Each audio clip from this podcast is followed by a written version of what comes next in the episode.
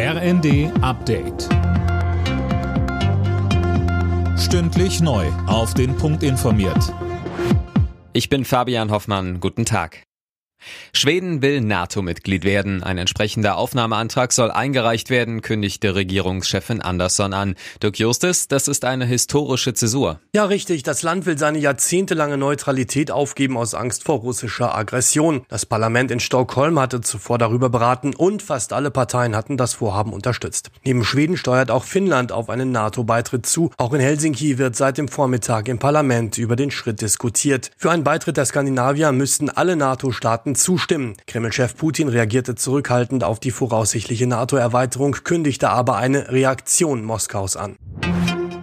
Nach der Landtagswahl in NRW befassen sich die Parteizentralen in Berlin jetzt mit dem Ergebnis. CDU-Chef Merz zeigte sich sehr zufrieden mit dem Resultat für seine Partei. Die Union war stärkste Kraft an Rhein und Ruhr geworden, fast 10 Prozentpunkte vor der zweitplatzierten SPD.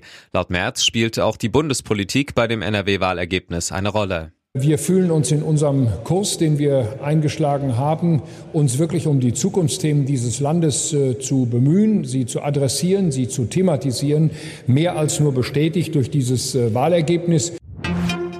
Bund und Länder wollen sich möglichst schnell für eine mögliche neue Corona-Welle ab Herbst rüsten. Das haben die Gesundheitsminister von Bund und Ländern vereinbart. Zu den Maßnahmen gehört unter anderem die Anordnung einer generellen Maskenpflicht in Innenräumen. Die Bundesärztekammer fordert ein Werbeverbot für Alkohol. Die Politik müsse bei 74.000 Todesopfern im Zusammenhang mit Alkoholkonsum endlich wirksame Maßnahmen ergreifen, sagte BRK-Präsident Reinhardt. Trotz leicht sinkender Zahlen gilt Deutschland immer noch als Hochkonsumland. Der Termin für die nächste Leipziger Buchmesse steht. Sie soll im kommenden Jahr nicht schon im März, sondern erst Ende April stattfinden. So will man mit Blick auf die Corona-Pandemie größtmögliche Planungssicherheit haben. Die Buchmesse war zuletzt dreimal in Folge abgesagt worden. Alle Nachrichten auf rnd.de